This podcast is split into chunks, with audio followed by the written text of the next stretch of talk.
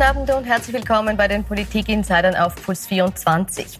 Finanzminister Gernot Blümel gilt als Beschuldigter in der Causa Casino. Wir fragen deshalb, was heißt das für die ÖVP? Er ist nicht der einzige Minister, der diese Woche in Bedrängnis gerät. Auch Karl Nehammer wird mit Rücktrittsaufforderungen konfrontiert.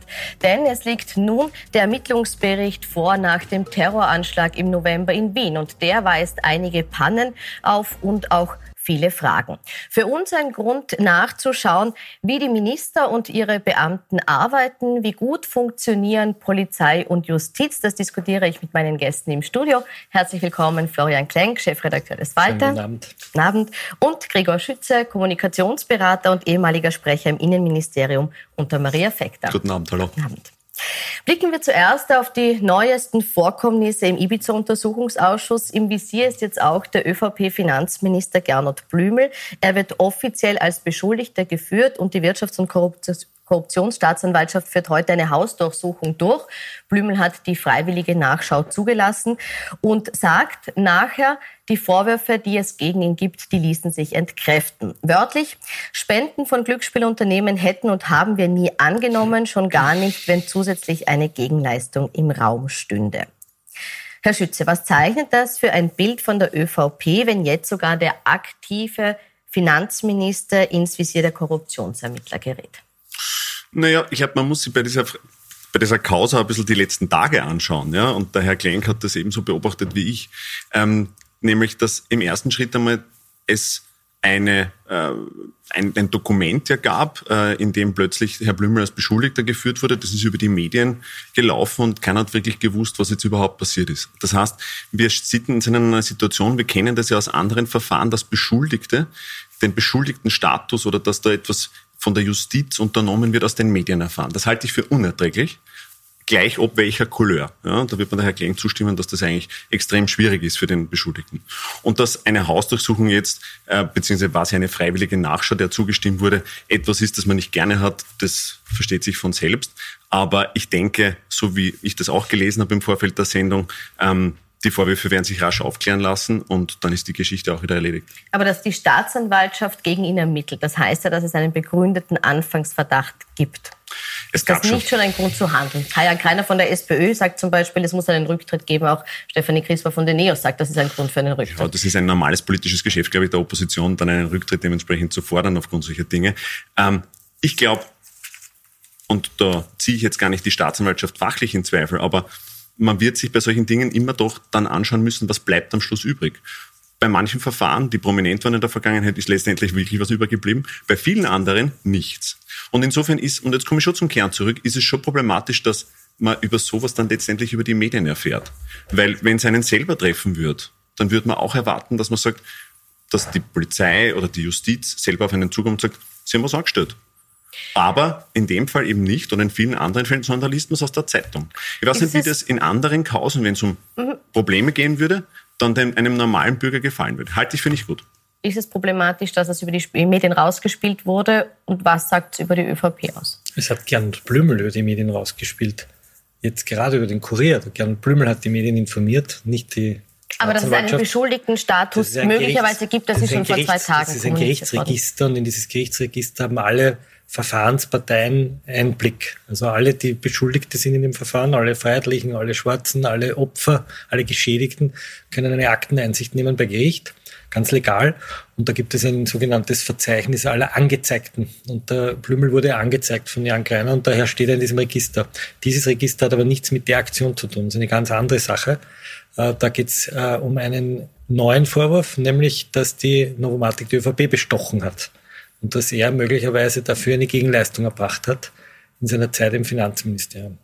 Das ist der, das ist der zentrale Vorwurf. Es gibt von der WKStA zu dem, jetzt zu dem Zeitpunkt, wo wir diese Sendung aufnehmen, noch kein Statement. Äh, es kann sein, dass es in den Minuten, wo die Sendung ausgestaltet wird, ein Statement gibt. Äh, das einzige Statement, das es gibt, ist von Gernot Blümel. Also in dem Fall hat die WKStA gar nichts rausgespielt und auch nicht die Justiz, sondern er selber ist nach vorne getreten und hat sozusagen im klassischen, da wir kennen das Geschäft, die klassische Litigation PR, nämlich die Kommunikation in, in so einem Verfahren vorstrukturiert, hat dem Kurier als, sage ich jetzt einmal, friendly, friendly Newspaper seine Sicht der Dinge präsentiert. Wie die Sicht der Staatsanwaltschaft ist, wissen wir noch nicht. Mhm. Sie machen auch Krisenkommunikation. Hätten Sie diesen Schritt auch so empfohlen, zu sagen, wenn sowas passiert, dann geht man damit gleich an die Öffentlichkeit?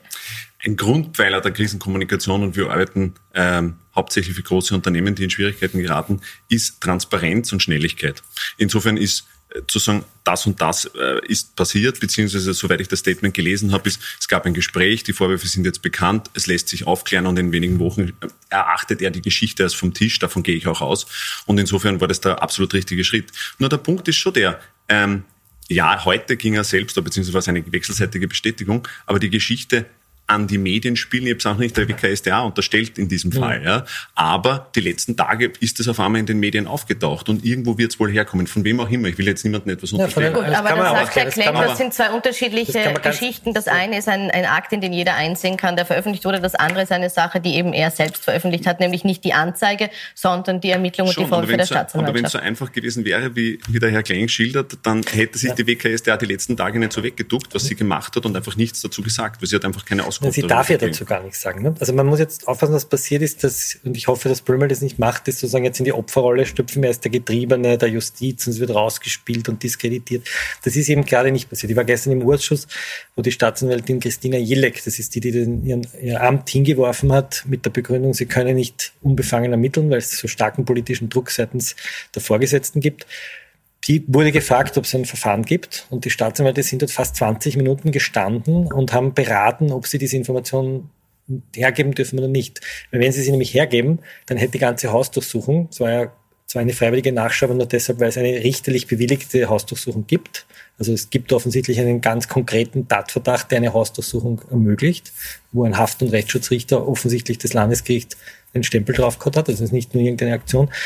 Und wenn die gestern gesagt hätten, ja, es gibt Ermittlungen gegen Blümel, dann wäre natürlich unabhängig jetzt vom Blümel ein Beschuldigter vorgewarnt. Dann hätte die ganze Hausdurchsuchung keinen Sinn, sondern dann können sie gleich schreddern. Ne? Also das, gut, sind, haben sie auch ein bisschen Erfahrung im Schreddern. Uh, es war ja, unter anderem soll es ja eine, eine Festplatte gewesen sein, die auch in einen Laptop von Herrn Blümel gepasst hat. In der Schredderaffäre. Ja. Bleiben wir aber noch mal kurz bei diesen... Kurz ein, ich mein, wenn wir immer da die Rolle der Justiz hochhalten oder der Staatsanwaltschaft, ja. also in der Causa Schreddern, insofern ist das unzulässig, ja. finde ich, wurden alles, wurde alles eingestellt. Also insofern bleiben wir bei den naja, Fakten, die bleiben wir haben. Bei den Fakten. Ja, ja, aber es ist deshalb unter anderem deshalb eingestellt worden, das hat man gestern im Ausschuss gehört, weil der ermittelnde Beamte, der Herr N., nennen wir ihn mal so, äh, ÖVP-Gemeinderatskandidat in einer niederösterreichischen Gemeinde, äh, dem Herrn Strache einen Tag nach Ibiza SMS geschickt hat mit den äh, Worten, lieber HC, wann kommt ein Rücktritt vom Rücktritt? Liebe Grüße, äh, die Republik braucht dich.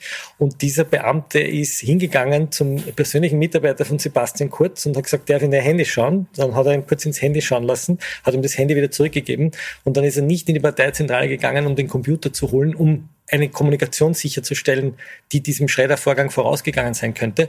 Und zwar mit der atemberaubenden Begründung, dass Stefan Steiner, der persönliche Berater von Sebastian Kurz, ihn schon in der ÖVP-Zentrale vom Fenster aus gesehen hätte und äh, Beweismittel vernichtet worden sein könnten. Und daher geht er gar nicht eine dann kann ich ein Verfahren leicht einstellen. Wenn ich sage, ich gehe gar nicht ein, weil die haben eh die Beweismittel möglicherweise vernichtet. Also, Aber jetzt sind wir, eingestellt. Ja, jetzt sind ja, wir ja, schon, klar. Jetzt sind also wir ich würde sagen, es wird eingestellt, tief, sondern es ist geschreddert worden. Ne? Jetzt sind wir ganz tief schon in der Frage, wie unvoreingenommen können unsere Beamten ermitteln. Ich möchte die gleich vertiefen. Ja. Ich möchte nur, damit wir die Causa Blümel abschließen, hier noch ein kurzes Statement von Ihnen, Herr Klenk.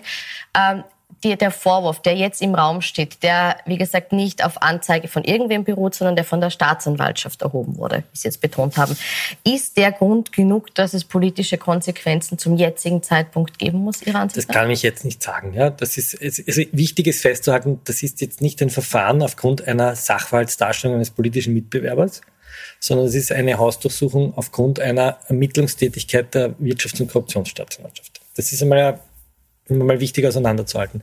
Und es ist richterlich bewilligt. So, das heißt, es gibt eine Verdachtslage. Es ist keine Anklage, es ist kein, wir sind noch nicht in dem Status, dass er auch, was nicht, festgenommen werden würde oder so. Also es ist ein sehr früher Status. Ich glaube, dass er so wie jeder andere Mensch jetzt mal auch das Recht hat, sozusagen seine Sicht darzulegen. Ähm, ich glaube, dass er als Finanzminister seinen Ermittlungsakt jetzt offenlegen muss, und zwar voll ohne, ohne irgendwas zu schwärzen. Er muss jetzt sagen, ich bin der Finanzminister, hier ist der Hausdurchsuchungsbefehl, das ist der Vorwurf, das sind die Vorwürfe und das ist meine Antwort darauf, Punkt für Punkt. Und das muss er heute machen. Wenn er das nicht macht und sich sozusagen darauf beruft und sagt, ich möchte wie jeder Bürger behandelt werden und ich habe ein Recht auf ein vertrauliches Vorverfahren, dann ist er meiner Meinung nach nicht fit and proper als Finanzminister hier zu tätig zu sein. Ich glaube, das Transparenz haben Sie hochgehalten. Geht das so weit, dass man nicht nur sagt, es gibt Vorwürfe, sondern dass man die wirklich komplett nach Punkt und Beistrich vorlegt und sagt, so schauen die aus? Ähm, das wäre jetzt äh, insofern ein bisschen unzulässig, ohne den Akt zu kennen. Ja? Weil wenn wir in Krisensituationen mit Unternehmen arbeiten, dann verlangen wir im Prinzip sehr detaillierte Informationen, um den Fall dementsprechend einschätzen zu können, weil wenn in einer Krisensituation man falsch kommuniziert und die Glaubwürdigkeit auch noch beschädigt, dann ist alles, was nachher kommt, mhm. ohnehin ramponiert. Ja? Das heißt, da ohne Details zu kennen, so einen Rat abzugeben, weiß ich nicht. Aber ich glaube, was schon klar ist, er hat, aus, äh, er hat in Aussicht gestellt, dass das in wenigen Wochen vom Tisch sein wird. Und damit ist, glaube ich, die erste Geschichte einmal auch erledigt. Ja. Ja, er muss, er muss das offenlegen. Ja. Er muss seinen Hausdurchsuchungsbefehl offenlegen und er muss auf den Vorwurf, den es da gibt, transparent antworten. Das erwartet man von, es ist ja nicht irgendein Minister, das ist nicht irgendwie der Minister für, weiß ich nicht, Heugabeln und äh, Zuckerschlecken, sondern das ist der Finanzminister der Republik Österreich und der steht im Verdacht, dass er einer Partei angehört, die von einem Glücksspielkonzern bestochen worden ist. Und da muss er jetzt, und zwar in der Sekunde, hergehen und sagen, das sind die Argumente und nicht Litigation PR machen, sondern Transparenz. Wenn er das nicht schafft, dann ist es wahrscheinlich also besser, er lässt sie mal vertreten. Ne, ja, nein, ich glaube, so, so weit würde ich nicht gehen. Im, ersten, im, Im ersten Schritt, glaube ich, hat er transparent und schnell genug reagiert. Gut. Lassen wir die Causa Blümel damit vorerst beruhen. Sie wird sicher Thema bleiben. Gehen wir zu dem, was Sie jetzt auch angesprochen haben im Zuge der Ausführungen, nämlich ja dazu, dass es offensichtlich die äh, Situation gibt, dass Staatsanwälte nicht unvoreingenommen ermitteln können. Sie haben jetzt gesprochen, einerseits vom Druck, der von oben kommt, andererseits auch von den Beamten, die politisch eingefärbt sind und möglicherweise hier äh, nicht korrekt agieren. Herr Schütze, äh, ist das eine Situation, die Sie auch so sehen, dass unsere Staatsanwälte quasi in die Zange genommen werden von politisch eingefärbten Spitzen und arbeiten müssen mit ermittelnden Beamten, die ebenfalls politisch eingefärbt sind und die deshalb gar nicht die Möglichkeit haben, hier unabhängig zu ermitteln?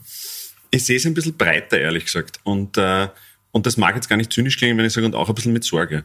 Weil mit mir im Vorfeld der Sendung auch äh, mit äh, ein paar Leuten aus der Justiz unterhalten, wie das denn liegt, weil in der Erwartung, dass wir über das sprechen.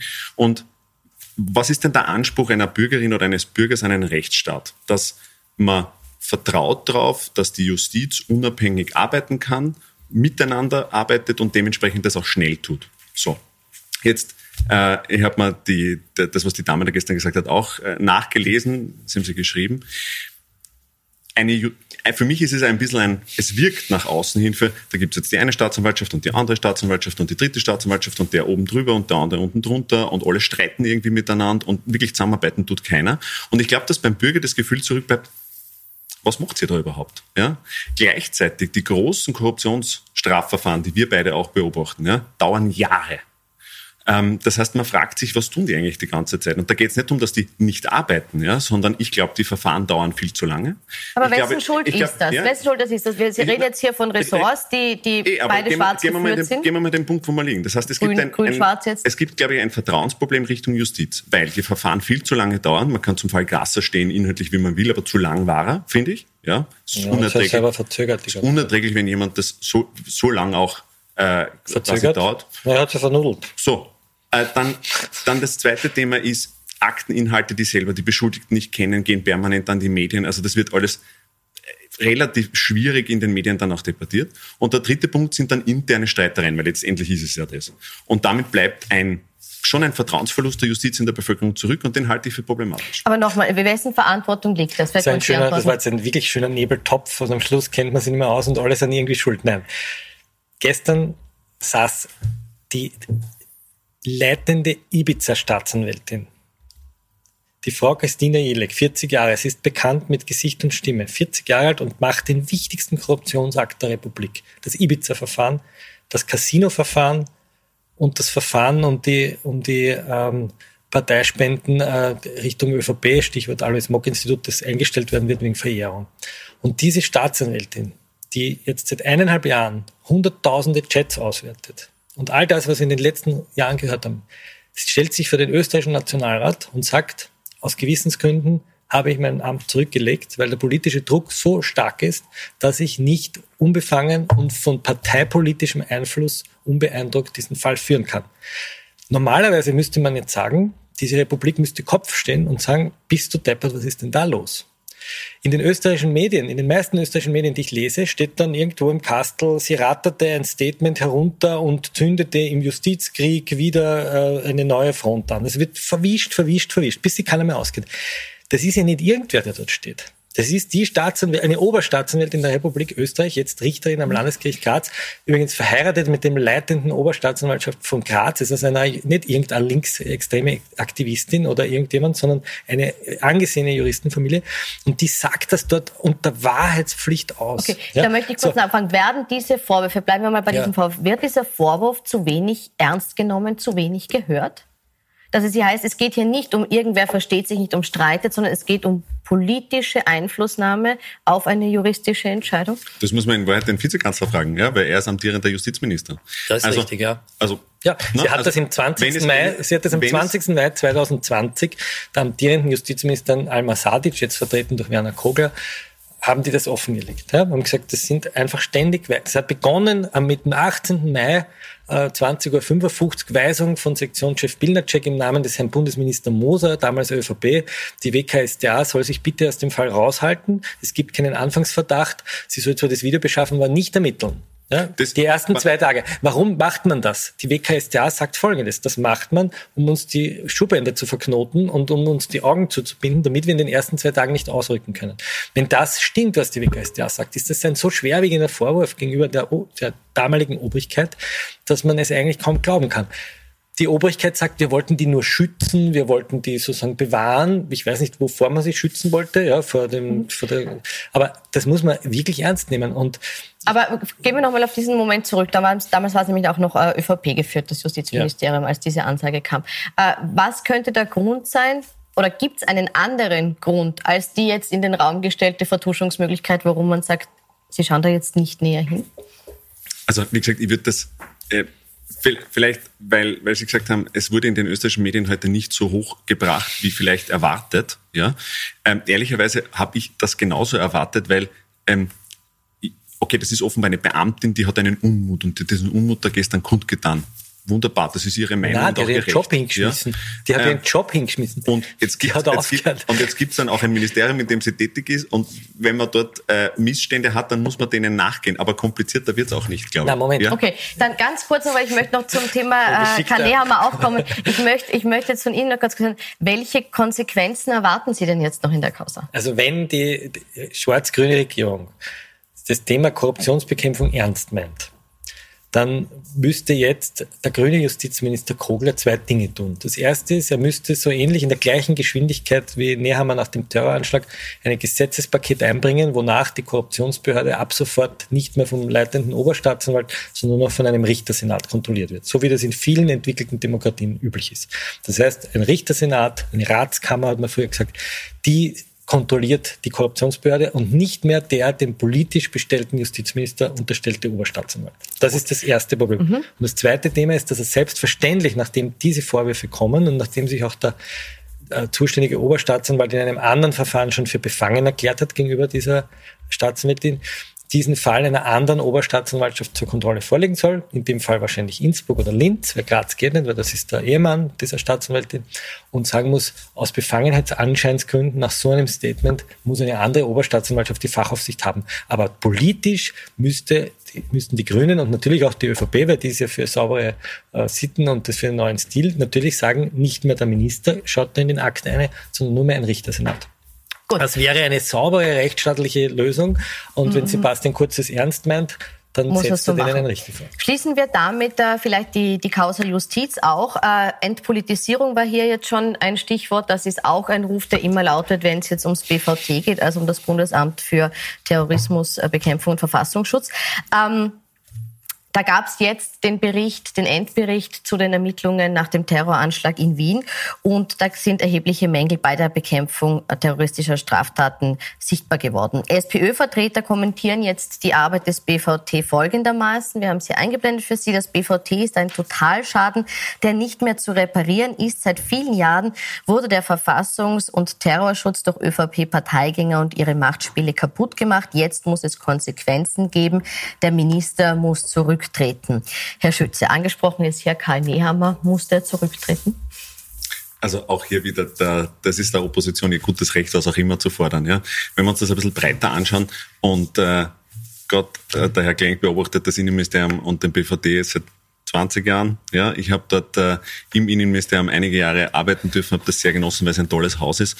Äh, natürlich sind hier Fehler passiert, das sagt auch der Kommissionsbericht klar. Aber ähm, nach einigen Jahren, gerade unter Kickel, und das wissen wir beide auch, war im, war im BVD es an der Zeit aufzuräumen und etwas neu zu machen. Und dazu gab es den Anstoß, glaube ich, Anfang des Jahres mit der Reformkommission, wo man gesagt hat, beziehungsweise mit der Reform des BVD, das wurde angestoßen.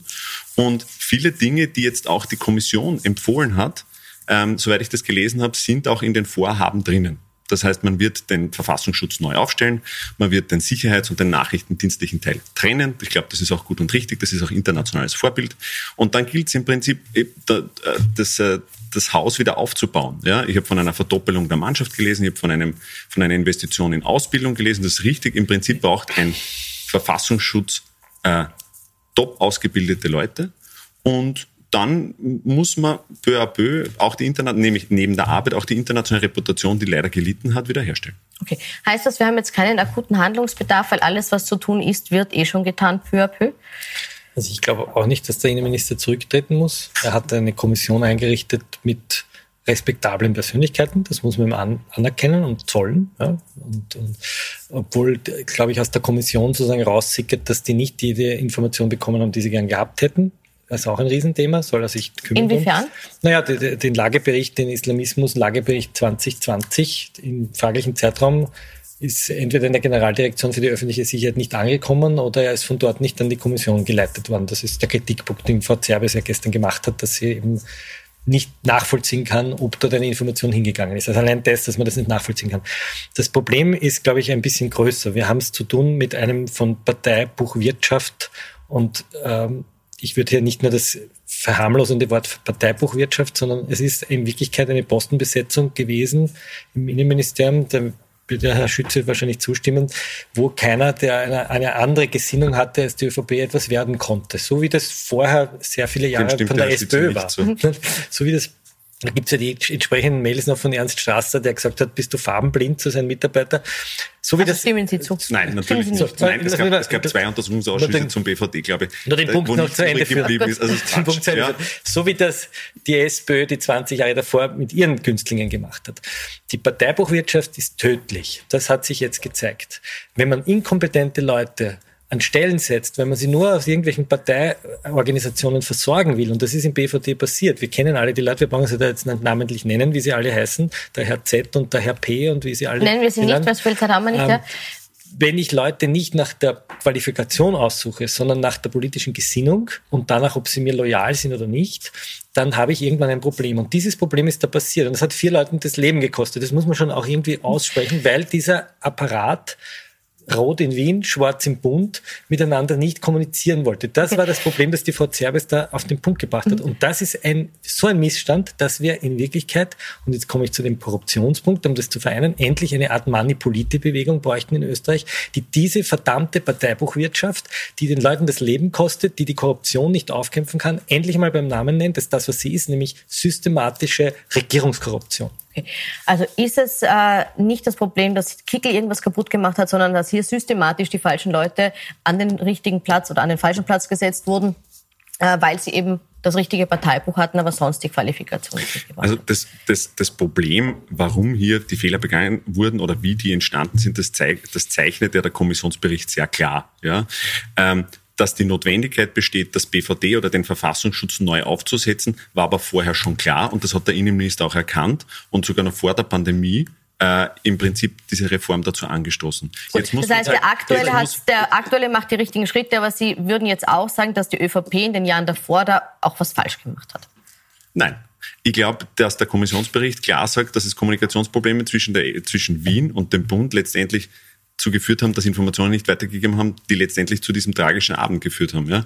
Aber was da in der Vergangenheit wie passiert ist, also wie gesagt, wir also hatten, wir hatten zwei Untersuchungsausschüsse, ja. äh, die von der Opposition angezettelt waren und übergeblieben ist nichts. Also Nein, man muss schon aufpassen, hallo, wie man es dann wertet. Hallo, hallo, das stimmt doch überhaupt nicht. Nein. Der BVD-Untersuchungsausschuss hat festgestellt, dass dieses Amt aufgrund einer politischen Intrige wahrscheinlich das äh, des Herrn Weiß, das ist der Mann, der jetzt äh, äh, kurz festgenommen wurde, weil er dem Herrn äh, Masalek von Wirecard zur Flucht verholfen haben soll. Das müssen wir sich mal vorstellen, ein BVD, und zwar nicht irgendein kleines Würstel, sondern es war der Leiter der Abteilung für Terrorismus und, und Antispionage, der hilft offensichtlich mit, dass der im Hintergrund der Wirecard-Mann, der hat nach, nach der derzeitigen Verdachtslage das angezettelt. Ja. Dahinter waren sozusagen sehr starke FPÖ-Netzwerke, die das mitproduziert haben.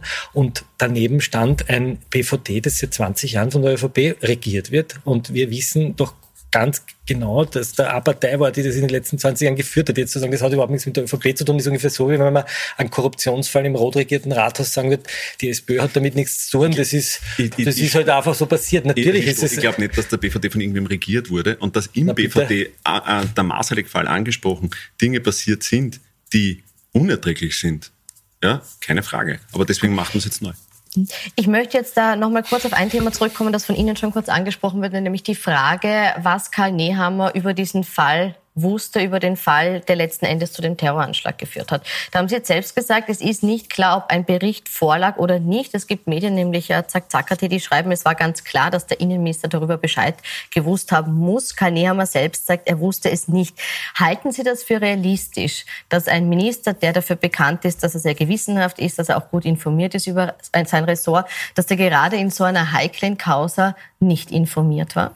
Also Punkt eins, glaube ich, hat Karl Nehammer gestern in einer Pressekonferenz, soweit ich das gesehen habe, klar gesagt, er wusste von den einzelnen äh, Dingen nichts. Das glaube ich ihm. Punkt eins. Punkt zwei, weiß nicht, wie, wie da Ihre Erfahrung ist. In meiner Erfahrung damals im Innenministerium wird der Innenminister oder der Generaldirektor für öffentliche Sicherheit nicht über einzelne operative Schritte immer laufend unterrichtet. Das wird auch gar nicht gehen. Wir reden über ein Haus mit über 30.000 Mitarbeitern. Gut, im BVD oder LVD sind es weniger, aber das passiert nicht, sondern es wird erst dann berichtet über die einzelnen Hierarchiestufen, wenn es klare Erkenntnisse gibt oder wenn es eine besondere Dringlichkeit gibt etc. Weil das ist in der Breite auch gar nicht machbar, weil da kommt man verzeihen, dass ich das salopp formuliert, mit dem Lesen ja gar nicht mehr zusammen über die einzelnen Elemente. Mhm. So. Ähm, und insofern glaube ich ihm, ja, und macht auch in dem, in dem Zusammenhang Sinn. Ich glaube, es völlig wurscht ist, ob er persönlich informiert. Ich glaube nicht, dass der Innenminister jetzt informiert wird, ob irgendjemand in der Slowakei versucht, Munition zu kaufen. Ja. Das meinte ich mit operativ. Aber es ist auch völlig wurscht. Wir haben eine monokratische Behördenorganisation und der Minister ist politisch verantwortlich für das, was in seinem Haus passiert. So. Jetzt kann man sagen, äh, das BVD hat praktisch zugeschaut dabei, wie sich ein, ein auf Bewährung entlassener Dschihadist und Terrorverurteilter auf Bewährung Munition kaufen wollte, Dschihadisten aus Deutschland getroffen hat und aus der Schweiz und da ein kleines äh, Sommercamp gemacht haben und nicht gemerkt haben, wie sich der aufpumpt und das hat alles nicht zusammen funktioniert. Warum? Weil das ein inkompetenter Laden ist. So.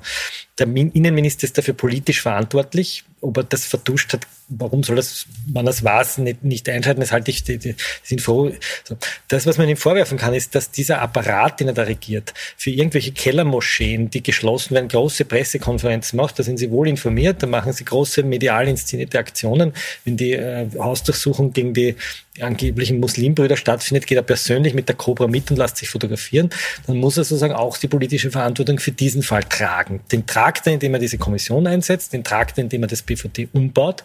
Aber solange er nicht ein Parteibuch Wirtschaftsverbotsgesetz erlasst, das es bei strengster Strafe verbietet, einen Posten nach parteipolitischer Gesinnung zu vergeben, das hat die Liste jetzt Peter Pilz mal gefordert, sehr gut textiert, so eine Art Antidiskriminierungsschutz, mhm. der es strafbar macht, nach Parteibuch Wirtschaft zu besetzen, solange nämlich der ÖVP im Sicherheitsbereich ihr treiben nicht ab. Jeder, der in der Polizei arbeitet, jeder, der in der Justiz arbeitet, weiß, dass diese Posten nach Parteibuch besetzt werden. Okay, und das zu leugnen, das werden Sie ja zugeben, dass das so ist. Sie haben in dem Kabinett dann, gearbeitet, dass das so ja, ist, ob das ein Schwarzer ja ist oder so. Aber jetzt fragen wir ganz kurz bei Herrn Schütze nach, äh, wäre das ein, ein Gesetz, ein Paragraph, den Sie unterstützen würden, damit man eben von diesem Vorwurf auch enthoben ist, dass es hier parteipolitische Besetzungen gibt? Ich unterstütze was anderes.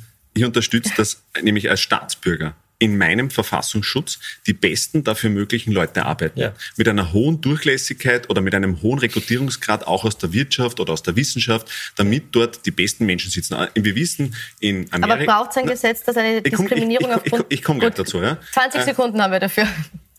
Also ich hätte gern die besten Leute dort. Ob der nebenbei beim ÖMTC oder sonst wo oder beim ABE oder im, ja. äh, im Turnverein Mitglied ist, ist, ist mir egal. Ja. Ja. Insofern, ist ja umgekehrt. Insofern ist es für mich die Qualifikation die entscheidende. Ja. Gut. Ich bedanke mich für die Diskussion. Danke. Vielen Dank. Ihnen noch einen schönen Abend auf Plus 24.